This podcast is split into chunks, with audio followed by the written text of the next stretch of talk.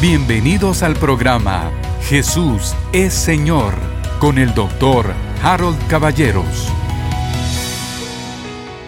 Queridos hermanos, bienvenidos.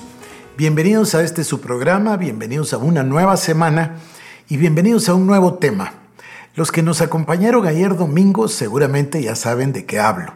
Para los que no lo escucharon, número uno, los invitaría para que lo puedan ver, porque tuvo una cierta duración. Sin embargo, para este grupo que nos acompaña de lunes a viernes, yo haré una nueva introducción hoy porque me parece que es un tema importantísimo, pero verdaderamente esencial. Son tres temas, no uno, y le dedicaremos el resto del año 2021 a estos tres temas. Si logramos nosotros que eso penetre en nuestra mente y nuestro corazón, yo le garantizo a usted que su vida va a cambiar radicalmente y se va a convertir usted en un creyente sobrenatural que viva de milagro en milagro, de gloria en gloria y de victoria en victoria. Y cuando digo esto no me refiero a tratar de entusiasmarle vendiéndole que usted va a ser un cristiano victorioso. No, no, no, no, no. Lo que yo deseo sobre todas las cosas es que todos nosotros lleguemos a ser unos discípulos verdaderos de Cristo. Pero bueno, yo quiero hablarle de tres conceptos. Así comencé el día de ayer. Hoy, por supuesto, lo haré de una manera diferente y más breve. Tres conceptos que son muy importantes. Son conceptos que todos nosotros hemos escuchado. Probablemente uno o dos más que el otro, pero los hemos escuchado, han estado en, en las prédicas que oímos. El número uno es el concepto de la vida eterna. Todos han oído de la vida eterna y todos tienen o tenemos una idea de la vida eterna. ¿Qué es la vida eterna? La vida en el más allá. Cuando yo me muera, entraré a la vida eterna. Reinaremos eternamente con Cristo. O algunos, dice la palabra, hablando del infierno, se perderán eternamente. El diablo mismo dice irá al lago de fuego por los siglos de los siglos. Entonces, en nuestra mente, la, la frase vida eterna está en nuestra mente grabada como la vida perdurable. Sin embargo, esto no es totalmente cierto. Fíjese usted que la Biblia tiene cuatro palabras distintas en el griego que se traducen vida. Entonces, algunas veces está hablando de la vida bios, la vida biológica, la vida natural. Otras veces de la vida suke. ¿Se acuerda cuando hablamos de psique, psicológico, etcétera? Bueno, otra que es una, por cierto, es una palabra negativa porque se refiere a una conducta reprobable, pero también es una vida reprobable, es anástrofe. Bueno, pero la cuarta palabra es la palabra Zoe, Z-O-E. Es una palabra verdaderamente importante porque si bien en nuestra Biblia es traducida vida eterna, el significado no es vida perdurable. No se refiere a la vida allá en el más allá. No se refiere a la vida eh, eh, por los siglos de los siglos. No, no, no. Al contrario. Vida, Zoe, quiere decir la vida de Dios. Yo en este tiempo voy a repetir una y otra vez la vida eterna, la vida Zoe, para ir borrando de nuestro entendimiento la idea de que la vida eterna significa vida perdurable. No. Yo le voy a leer a usted una gran cantidad de pasajes, como el pasaje tan famoso. El ladrón no viene sino para hurtar, matar y destruir, pero yo he venido, dice Jesús, para que tengan Zoe y para que la tengan en abundancia. ¿Y qué quiere decir Zoe? Vida, por supuesto, pero ¿qué vida? La vida de Dios. Jesús vino para darnos su vida, la vida de Dios, y además dárnosla en abundancia. Esto cambia verdaderamente nuestro entendimiento. Cuando usted comprenda que lo que Jesús hizo fue tomar nuestra naturaleza pecaminosa, a ver si lo digo de esta manera. Adán y Eva son creados a la imagen y semejanza de Dios. Ellos tenían la vida de Dios. ¿Por qué? Porque fueron creados a su imagen y a su semejanza. ¿Y cómo es la vida de Dios? Bueno, Dios es espíritu, Dios es amor, Dios es perfecto y le puedo dar todas esas cualidades de Dios, ¿verdad? Bueno, ellos eran igual. Fueron creados a imagen y semejanza de Dios. Ellos no conocían el pecado, ellos no tenían el conocimiento del mal Y el Señor, para prevenir eso exactamente, puso un árbol en el centro y les dijo, de todo árbol podrás comer, pero del árbol del conocimiento del bien y del mal no comerás, porque de cierto el día que de él comas, morirás. El hombre, lamentablemente, pecó y comió y participó Adán y Eva del árbol del conocimiento del bien y del mal. Ellos no tenían necesidad de conocimiento del bien, eso ya lo tenían, conocían a Dios pero entró en ellos el conocimiento del mal. Allí ellos traicionaron a Dios y rindieron voluntariamente su voluntad a Satanás. Dejaron, fíjese lo que voy a decir, suena muy fuerte, prácticamente esto es lo que pasó, dejaron de ser hijos de Dios para hacerse hijos de Satanás. Y adquirieron la naturaleza de Satanás que nosotros le llamamos la naturaleza adámica, la naturaleza pecaminosa, la naturaleza pecadora, el viejo hombre, todos esos son, o la carne, todos esos son nombres para esa naturaleza que el mismo Pablo se dirige a ella cuando dice que es este cuerpo de pecado, lo que quiero no hago y lo que no quiero eso justamente hago. ¿Quién me librará de este cuerpo de pecado, de este cuerpo de muerte? Es exactamente lo mismo. Ahora, la Biblia establece que cuando Adán y Eva tuvieron a un hijo que se llamó Set, él nació a imagen y semejanza de Adán y Eva, ya no de Dios. Y a partir de ahí entró el pecado en todos. El libro de Romanos dice, Pablo le escribe a los romanos y les dice, por el pecado de uno entró el pecado en todos. De manera que todos venimos a ser pecadores. Se recuerda ese salmo tan fuerte, ¿verdad? Que dice, en pecado me concibió mi madre, en iniquidad nací. Así es hay una naturaleza pecaminosa en el ser humano. Todos los hombres, todas las mujeres nacen con esa naturaleza. Y por eso somos inclinados al mal. Por eso dice la palabra en el libro de Génesis que Dios se arrepintió de haber creado al hombre porque dijo su corazón siempre, pero siempre está inclinado hacia el mal.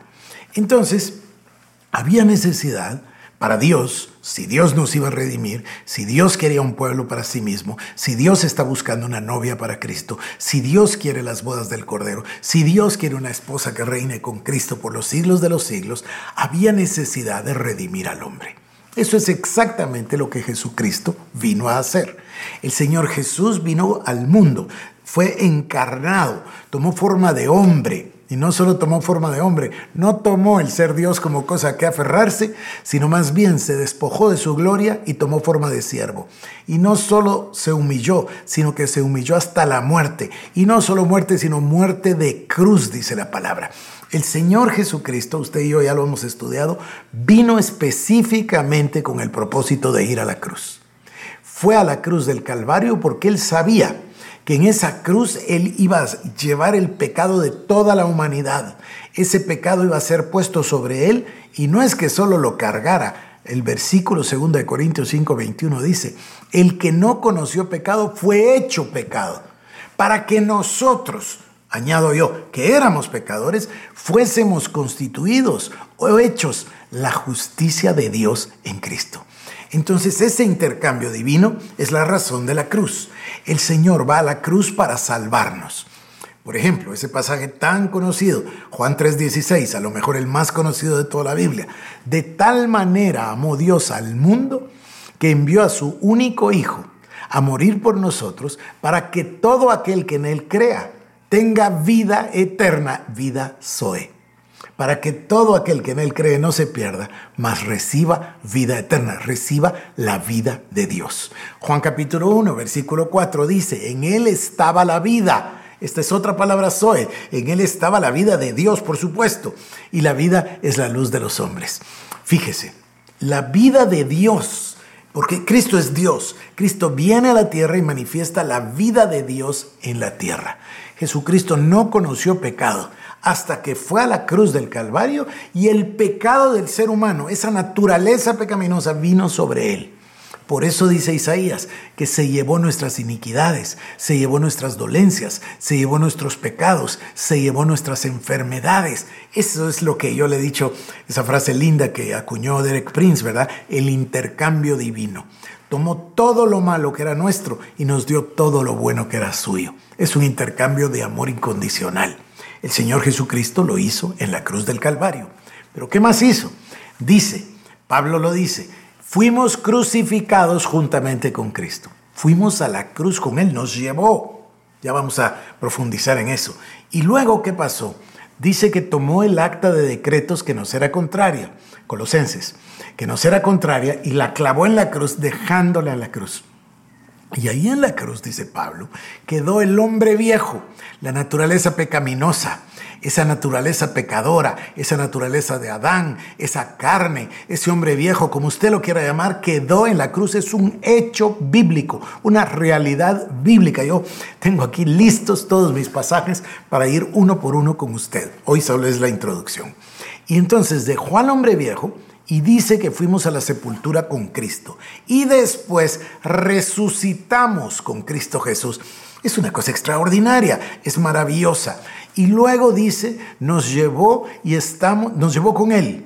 Él fue a sentarse a la diestra de la majestad del Padre y nos llevó a todos nosotros y estamos sentados en los lugares celestiales con Cristo Jesús.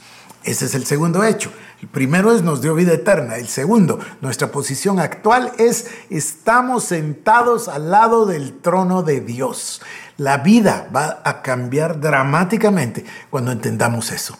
Cuando usted se da cuenta que usted está sentado en el trono con el Señor Jesucristo a la diestra del Padre. Por eso dice Efesios capítulo 1, versículo 3, Él nos bendijo con toda bendición espiritual en los lugares celestiales con Cristo Jesús. Además dice, ¿verdad? Nuestra vida está escondida con Cristo en Dios. Luego está el otro concepto, un concepto extraordinario también, el concepto de que estamos en Cristo. Somos su cuerpo. Él es la cabeza, nosotros somos el cuerpo. Es como que sus órganos de usted pudieran hablar y el corazón hablara con el hígado. ¿Y qué diría el corazón mío y el hígado mío? Estamos en Harold. Claro, porque son parte de mí. Igual, usted y yo somos parte de Cristo, estamos en Cristo. Esto es maravilloso. El uso de las preposiciones en, con, es, algo maravilloso. Y luego le tengo otro concepto. Usted podría decir que es el tercero, vida eterna, en Cristo, el trono, entonces vendría a ser el cuarto, da lo mismo. Si quiere los tres primeros, el cuarto es una expresión natural. ¿Cuál es el mandamiento nuevo? Es el amor. Dios espera que amemos a nuestro prójimo como Cristo nos amó. Dios espera que nosotros amemos a nuestro prójimo, amemos a nuestro enemigo, que no aborrezcamos a nadie, porque el que aborrece a su hermano no tiene la vida eterna. Otra vez, no tiene vida Zoe. La manifestación natural de tener la vida de Dios es el amor.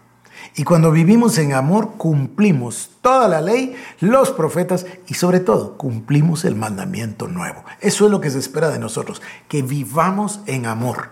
Ahora, no se espera de nosotros que cumplamos una serie de mandatos o mandamientos apartados de la gracia de Dios.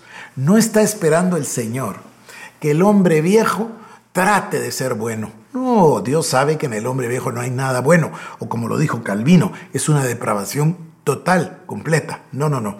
Dios no espera que usted por sus propias fuerzas eh, logre las metas. Dios es tan maravilloso que le dio a usted y a mí una nueva vida, nueva creación. Fíjese, el hombre viejo quedó colgado en la cruz del Calvario, nosotros morimos y cuando resucitamos con Cristo, Cristo nos hace una nueva criatura. Otra versión dice una nueva creación. Otra versión dice, 2 Corintios 5, 17, por supuesto. Otra versión dice una nueva, una nueva especie que no se conocía antes. Es decir, Dios nos dio de su propia vida. Eso es lo que tenemos. No es algo que vamos a tener, es algo que nos fue dado por Cristo. Es un gran error que la iglesia no lo haya predicado con esta claridad. Pero yo estoy feliz de ver la revelación que Dios le dio al apóstol Pablo, que la llamamos la revelación paulina. Estoy inmensamente emocionado leyendo y leyendo y tratando de meditar en el Evangelio de Juan, o más bien le voy a decir en la revelación del apóstol Juan. Porque el apóstol en el, en el Evangelio de Juan y luego en la primera, segunda y tercera cartas de Juan demuestra haber tenido esta inmensa revelación de la vida Zoe, de la vida de Dios. Él es el que nos la transmite. Obvio, el Espíritu Santo es el que inspiró al apóstol Juan para que tuviéramos nosotros esos libros. Pero de la misma forma, también Pablo tiene su inmensa revelación que llamamos la revelación paulina. Y también Pedro. En otras palabras, yo para ponerle nombre a esto le voy a llamar la revelación neotestamentaria. Es algo maravilloso. Fíjese usted que el Señor Jesucristo resucitó y pasó 40 días antes de la ascensión. Y durante esos 40 días, dice el Evangelio según San Lucas, tiene usted que leerlo, dice que el Señor pasó enseñándoles a los discípulos acerca del reino. Yo tengo clarísimo que les enseñó y le prometí a la iglesia que lo voy a predicar muy pronto, porque es, es algo muy emocionante como Dios les enseñó que toda la escritura es interpretada por medio de Cristo, porque toda la escritura habla de Él, porque toda la escritura es una revelación de Él. Si no entendemos ese principio, no tenemos la llave. Eso le pasó a los discípulos en el camino a Emaús. Usted recuerda, ya hace más de un año, un año y tres meses que predicamos eso en la iglesia, ¿se acuerda usted? En, en enero del año, uy, ahora ya no sé si fue el 20 o el 19, fue el 20, en el 2020 en enero. Si tenemos la llave, vamos a poder comprender, interpretar la palabra de Dios. El Señor Jesucristo les enseñó esta revelación. Y por supuesto, el día 50, 40 días, les enseñó acerca del reino. Y el día 50 descendió sobre ellos el Espíritu Santo. Nació la iglesia del Señor Jesucristo con sabiduría, con poder, con unción, con la presencia de Dios. Eso es lo que va a pasar con nosotros. Yo le ruego que me siga, yo voy a tratar de mantenerme en 20 minutos o a lo mejor menos. Por cierto, voy a tomar aquí un paréntesis. He visto que los números a veces nos bajan y es probable que yo esté muy largo, ya 20 minutos, porque la pandemia está terminando, porque ha avanzado, por la vacunación y porque la gente tiene que regresar a trabajar y a ganar lo que no pudo ganar. Hágame sus comentarios si a usted le parece que sigamos en 20 minutos. A lo mejor me recomienda que pasemos a 10, a 5. Yo estoy aquí para servirle. Así que lo que a mí me interesa es que la palabra le llegue a usted. Número uno, entonces, vamos a hablar de la vida eterna. Número dos, vamos a hablar de, este, de esta posición que tenemos. Número uno, la voy a dividir en dos. Número uno, la posición, estamos en Cristo. Y la número dos, estamos con Cristo en los lugares celestiales. A esto le vamos a llamar vivir desde el trono. Reinar desde el trono. Y desde ahí usted va a derrotar a Satanás, va a derrotar la necesidad, va a derrotar el pecado y va a dedicar su vida en amor incondicional a Dios, Señor, ¿qué quieres que yo haga? Como dijo Pablo. O ya no vivo yo, mas Cristo vive en mí, como dijo también el apóstol Pablo. Y número cuatro, yo voy a hacer un gran hincapié en el nuevo mandamiento, en el amor. Tenemos que vivir en amor, porque si vivimos en amor, la gente se va a dar cuenta de que somos sus discípulos. Tenemos que ser diferentes del mundo, querido hermano no al conformismo. No puede ser que nos parezcamos al mundo, tenemos que ser absolutamente diferentes. Tenemos que servir con toda nuestra alma, con todas nuestras fuerzas, con todo nuestro corazón y con toda nuestra mente al Señor Jesucristo. Se me terminó el tiempo el día de hoy, pero mañana continúo con este tema apasionante y desde ya le digo que lo voy a seguir todo el año hasta que nosotros nos convirtamos en expertos en la vida Zoe de Dios, en el amor ágape de Dios, en, en el lugar en donde vivimos, en Cristo Jesús, nuestra vida escondida en Dios, con Cristo en Dios y por último, el tema de que estamos sentados en los lugares celestiales. Por hoy, que Dios le bendiga. Esto fue el programa Jesús es Señor con el doctor Harold Caballeros. Si quieres más información, búscanos en nuestras redes sociales como Iglesia El Shaddai Guatemala